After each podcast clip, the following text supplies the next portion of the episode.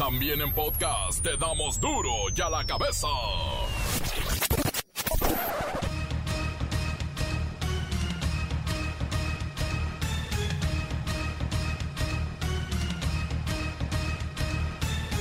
Miércoles 16 de junio del 2021, yo soy Miguel Ángel Fernández y esto es duro y a la cabeza censura. En Torreón, Coahuila, una familia adopta a un adulto mayor de 108 años que vivía en la calle debajo de un árbol y ahora lo tienen en un hogar, dándole no solo comida, ropa, atenciones, sino también cariño, mucho, mucho cariño. Todo parece indicar que el tren descarrilado en Tala, Jalisco, fue por causas humanas. Alguien alteró las vías intencionalmente Tal vez no para provocar el accidente, sino para robar el valioso acero de los rieles y venderlo por kilo. Identifican los restos de Yosivani Guerrero, quien fue uno de los 43 normalistas de Ayotzinapa desaparecidos en el 2014. Sus restos estaban en la barranca de la carnicería, muy lejos del basurero donde la verdad histórica decía que habían sido quemados.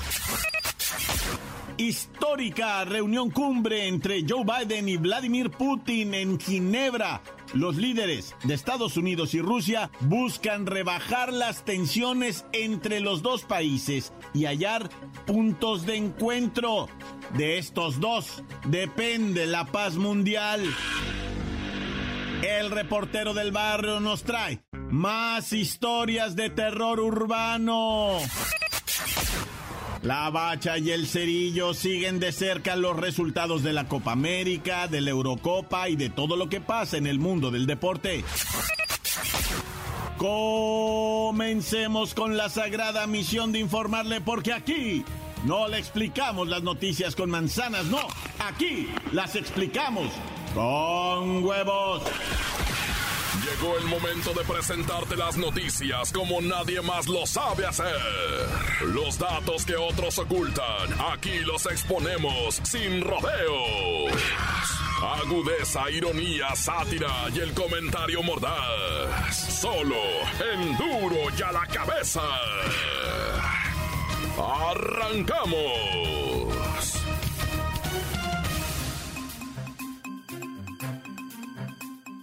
El vandalismo contra la infraestructura ferroviaria del país es un problema constante y está causando accidentes que podrían ser evitables. De acuerdo con el reporte de seguridad en el sistema ferroviario mexicano, a finales del 2020 hubo un incremento en el número de reportes de vandalismo en prácticamente todas las vías del país. Por eso, vamos a platicar sobre este tema con un experto. Él es Tomás el Trenecito. Dígame, señor Trenecito, ¿qué es lo que está pasando en México con nuestras vías? Muy buenas tardes, señor Miguel, y gracias por permitirme saludar a su auditorio que seguramente siguen mis programas de televisión y en mi canal de YouTube que está creciendo. Tomás, mi estimado trenecito, la entrevista es para hablar sobre el vandalismo que afecta el sistema ferroviario en México y es la posible causa del accidente que se dio en Tala, Jalisco, donde murió ayer una persona y cuatro casas quedaron destruidas. Sí, claro. Yo también quiero hablar de ese tema. Pero antes debo mandar saludos a mis amigos, porque el programa se llama Tomás y sus amigos. Entre ellos está Percy, la locomotora verde, y Gordon, que es la gran máquina de tren. A sonar tu silbato, Gordon.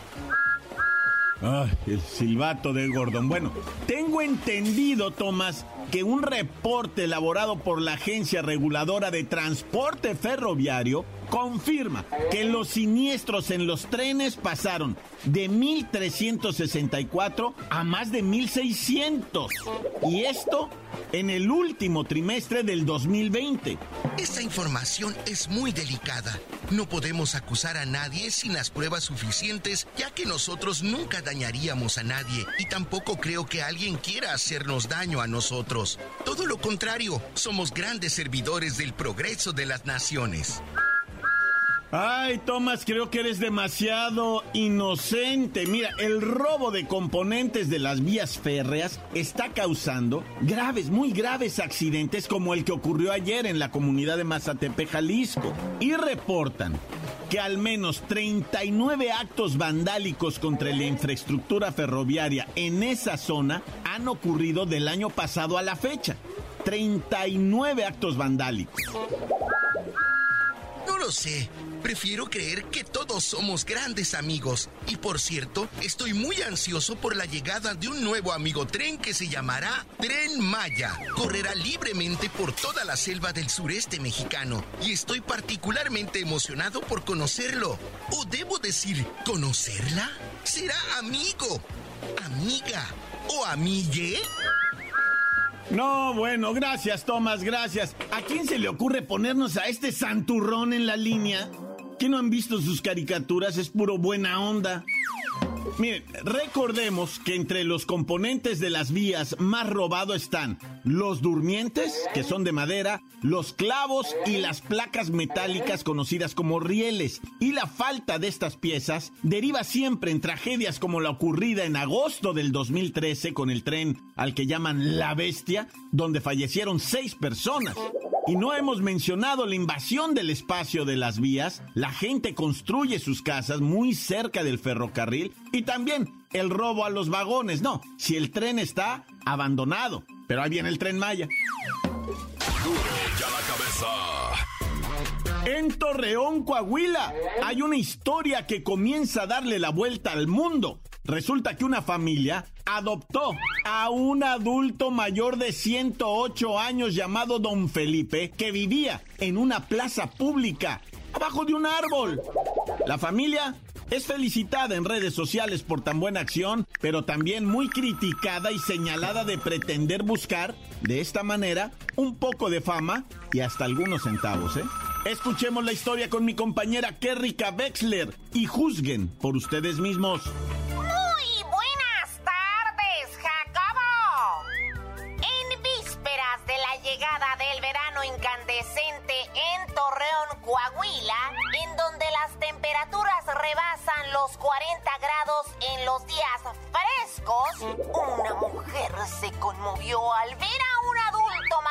caminando difícilmente por la calle, apoyado en una vara que usaba como bastón. Estremecida por el esfuerzo del anciano, la coahuilense Benita le ofreció un aventón. Cuando le preguntó dónde lo dejaba, el anciano le respondió en una plaza, debajo de una palma muy grande. Allí es mi casa. El señor en el completo abandono, sucio y desnutrido, le dijo llamarse don Felipe, haber tenido tres esposas y once hijos, pero en esos momentos no tenía más techo que la palma de ese jardín público. Benita no lo pensó dos veces sin ser una persona acomodada económicamente, aplicó el popular dicho que dice, donde come uno, comen dos, y decidió, asumiendo toda la responsabilidad, llevar al hombre de 108 años a vivir con su familia Qué rica Wexler, una hermosa historia, sobre todo en medio de todo esto que hemos vivido en el último año de la sana distancia. Y mira, esta familia hace lo contrario, acerca a un hombre completamente vulnerable a su propio hogar.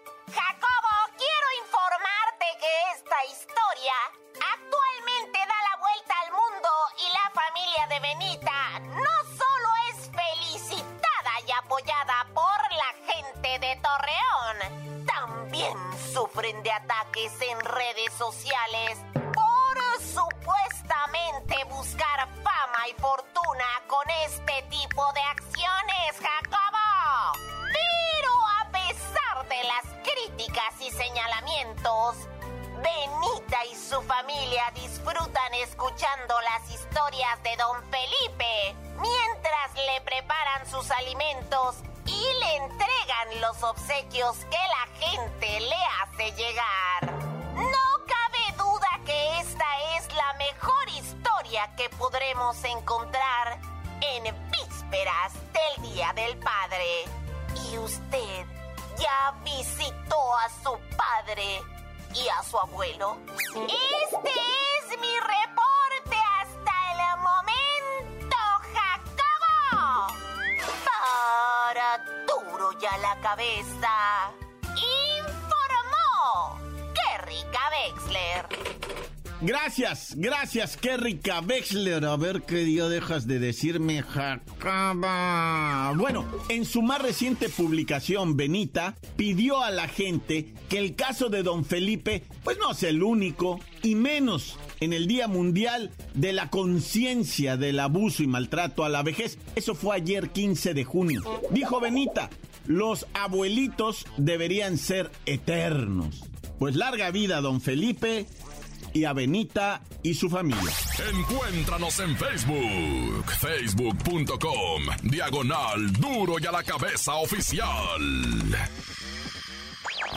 Estás escuchando el podcast de duro y a la cabeza. Síguenos en Twitter, arroba duro y a la cabeza. Y si ustedes buscan la cápsula del reportero del barrio o de la bacha y el cerillo, ahí están en el Facebook de el reportero del barrio de Duro y a la cabeza. Es que lo estoy tecleando. Búsquenlo y se van a divertir. Además, está entretenida la página. Duro y a la cabeza. Ahora es tiempo de ir con el reportero del barrio. Alicantes, pintos, pájaros, cantantes, culebras chirrioneras. Ahora sí que, ¿por qué? ¿Por qué? Pregunto yo. Levanto los ojos al cielo y pierdo la mirada en el firmamento cuestionándome. Ah, ¿Por qué no me pican ahora que traigo las chaparreras? Bueno, ya, vamos a empezar con algo bien maniacón. Resulta ser que en estos momentos, ¿verdad? Pues yo que me la paso investigando nota roja y recopilando información, me voy dando cuenta, ¿va? Que hay un suceso extraño. Miren, los que siguen el report del barrio se estarán dando cuenta o ya habrán escuchado las noticias, por ejemplo, del Pueblita y el Tatuajes, dos indigentes que se mataron. Bueno, uno mató al otro, va, con un picayelo. O la historia que les platiqué, va, también, de la muchacha indigente, pobrecita, que ahorcó a una persona en la col Estaba acostada la persona, le amarró el mecate al cuello en Monterrey y luego la subió, ¿verdad? Así, y pues lo ahorcó y luego se ahorcó a esta persona. O sea, todas estas locuras en Tijuana. Ah, ¿Cómo le...? eh, tiene un nombre cuando matan a la gente a pedradas en paliza. No, no, esa es otra cosa. Bueno, empiedraron a una persona ahí en Tijuana. A piedradas la mataron así, también indigentes. Y ahorita te estoy diciendo que aquí en la alcaldía Espatzozalco, así se me movieron las letras. Azcapotzalco, güey. Eso. Apazcozalco. Bueno, hallaron muerto un indigente, pero no muerto, mano. A golpes en la cabeza también. ¿Y de qué estoy hablando ahorita yo? De una sustancia que se hace llamar fentanilo.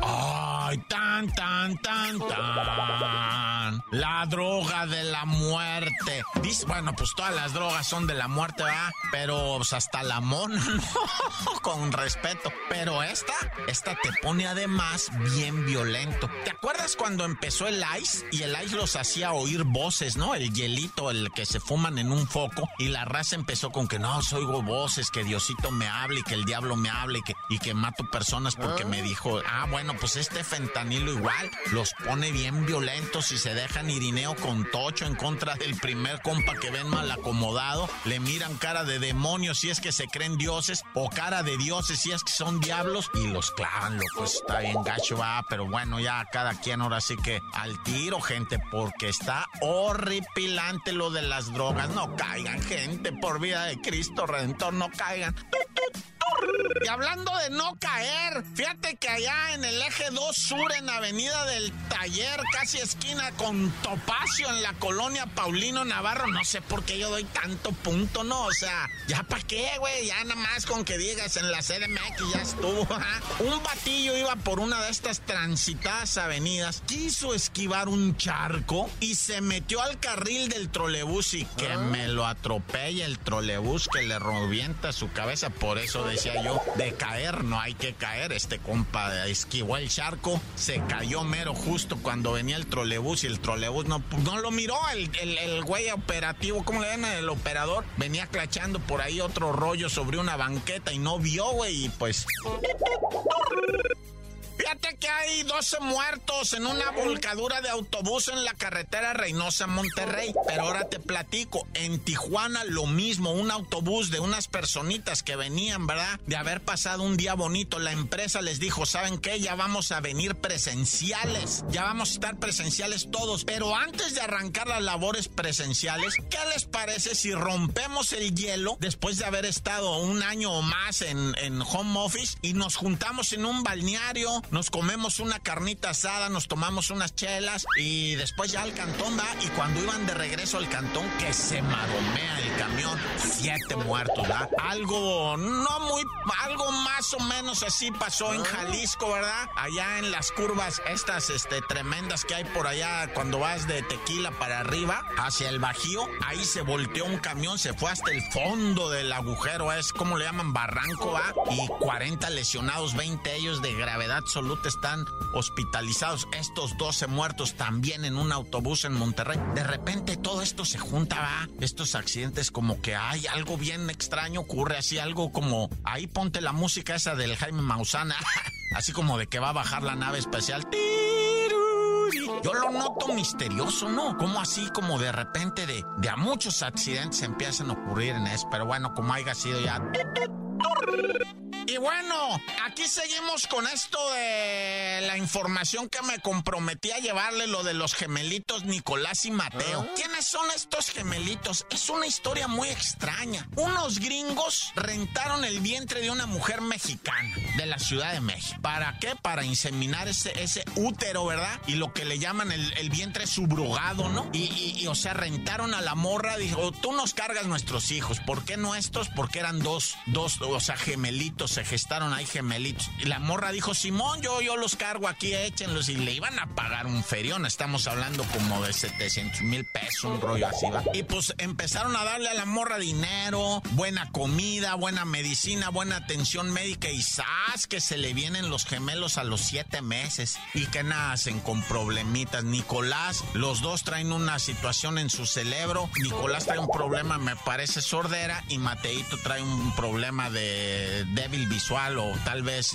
eh, que no pueda ver bien va y los gringos que se que lo abandonan, güey, que dicen, "No saben qué, que así no no los queremos" y que se van los gringos y que la morra que los parió dice, "No, pues guacho." Y entonces el DIF y gente bendita como ángeles del cielo ya los adoptaron y los van a sacar adelante a estos chamaquitos gemelitos pobrecitos con tanta carencia, pero van a ser ángeles grandes, ya verás. Tan tan se acabó corta. La nota que sacude. Duro, duro ya la cabeza. Encuéntranos en Facebook, facebook.com, diagonal duro y a la cabeza oficial. Esto es el podcast de duro y a la cabeza. Damas y caballeros, muchos los esperan, los aplauden, algunos están de acuerdo, otros los critican. Son la bacha y el cerillo. La bacha, la bacha, la bacha, la bacha, la bacha, la bacha, la bacha, la bacha, Eurocopa 2021. Hubo actividad, en este momento hay actividad, Italia se está enfrentando contra Suiza, pero como no pagan, no decimos los resultados.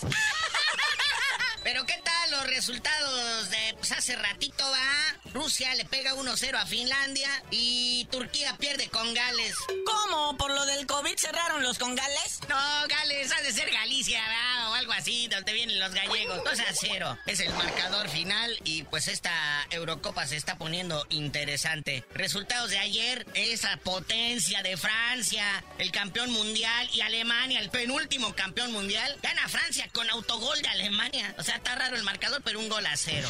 Oye, ¿y qué tal ese 3-0 de Portugal con la presentación muy, muy, muy polémica de Cristiano Ronaldo? Oye, que me desprecia ahí la coquetita inocente. ¿Qué le hacía ahí a un ladito, hombre? ¿Qué tiene? Oye, pero ese gesto le costó eh, pérdidas en la bolsa de valores a la compañía refresquera. Además de que FIFA y, todo el mundo se tuvo que deshacer en disculpas, ¿no? Pues sí, pues es uno de los patrocinadores. Estaban dos coquetas bien elásticas ahí enfrente y el Cristiano Ronaldo llegó, se sienta, las agarra, las avienta a un lado. No las avienta, las movió nomás de lado y dijo, ¡agua! agua, como dando a entender, traguen agua, güey, es esto no porque les hace daño. Y es que el vato trae una campaña en contra de todo lo que viene siendo comida chatarra, ¿va? O sea, sus hijos se las tiene prohibidas. No con esto, Cristiano Ronaldo no, o sea, reconoce el vato, ¿ah? Dice, la neta, mis chamacos, mis hijos, sí consumen, bueno, este producto y sí consumen también comida chatarra, pero yo los tengo bien clachados y en cuanto empiezan a masticar algo que truena, les pego sus nalgadas. Soy muy severo con ellos. Oye, y luego Pogba de la selección francesa también hace lo mismo, ¿verdad? Nada más que él fue con una chela. Ah, no, no, no, no, no, no. Ahí sí mi respeto. Que lo multen, que lo expulsen, que lo corran. Que no vuelva a pisar una cancha ese salvaje. Con la chela no. Una multinacional de la cerveza que hasta tiene presencia en México también le hizo así al estilo Cristiano Ronaldo. No, pero él fue por motivos más personales. Este, tuvo algunos problemas con el alcoholismo, onda así. Entonces sí, este, estuvo más justificado, ¿no? No, de hecho él contó hace ya unos años, ¿verdad? Que en su familia pues, el alcoholismo, ¿verdad? Era una cosa muy horrible y luego dice, yo voy a venir a promocionar bebidas alcohólicas, nunca madre mente. Y él ya tiene rato retirando así las cervezas de sus, de sus presentaciones y eso, ¿ah? Y Cristiano Ronaldo pues dijo, no, la verdad, refrescos altos en azúcar y concentrados. No quiero hacer esas publicidades así simplemente, ¿no? Ahora vamos a chismes del ámbito mexicano o de los nuevos mexicanos ahí está Rogelio Funes Mori, que ya tiene aprobación de FIFA para jugar con la selección mexicana. Ya nada más hace eh, falta la aprobación de la banda, que está muy dividida, la mayoría, pues señalando en contra. o sea, el, el, el tema, el tema es con lo que tenemos, con lo que tenemos, porque es ficticio, dice la gente, ¿verdad? eso no es de aquí, eso no es de nosotros, con lo que tenemos, o sea, con eso nos la rifamos, pero pues bueno, son decisiones, ¿va? Y una polémica que ya se decide es en la otra selección, la sub-23 ya decidieron que va a ser el portero oficial y va a ser Paco Memo. Memo Ochoa de las Águilas va a ser el portero de la selección ahora para Tokio 2020. Es que vende, volvemos a lo comercial, o sea, esto es más arrimado al espectáculo que al deporte, sinceramente. Lo tenemos que entender y no hay problema. Si lo entendemos así, no hay problema. Oye, lo que está severo en Japón en los Juegos Olímpicos es que le van a poner geolocalizador a los periodistas para que no vayan a andar publicando en redes sociales. El pretexto es el COVID, ¿no? Pero los quieren tener bien ubicados y les van a estar marcando el paso de lo que pueden y no pueden publicar. Nadie va a poder lucrar a través de redes sociales en sus canales personales. Ay, pues mucho cuidado a los que les va a tocar ir a las Olimpiadas, ¿verdad? Pero pues bueno, carnalito, ya vámonos, no sin mandarle buena vibra al Brandy Dos Antros, que ya fue oficialmente dado de baja del América. ¿Por qué? La historia del Guilerío Amarillo. No logró nada, ningún equipo se lo está peleando. O sea que, pues, o sea, no. ¿Qué, le espera a Joe Brandy Dos Antros? No, yo creo que le tienen idea. Es buen muchacho. Está desubicado, no lo han orientado bien. Lo bueno es que no tiene que borrarse ningún tatuaje de Belinda. Pero ya tú no sabías de decir por qué te dicen el cerillo. Hasta que agarre chamba el Giovanni les digo, Naya.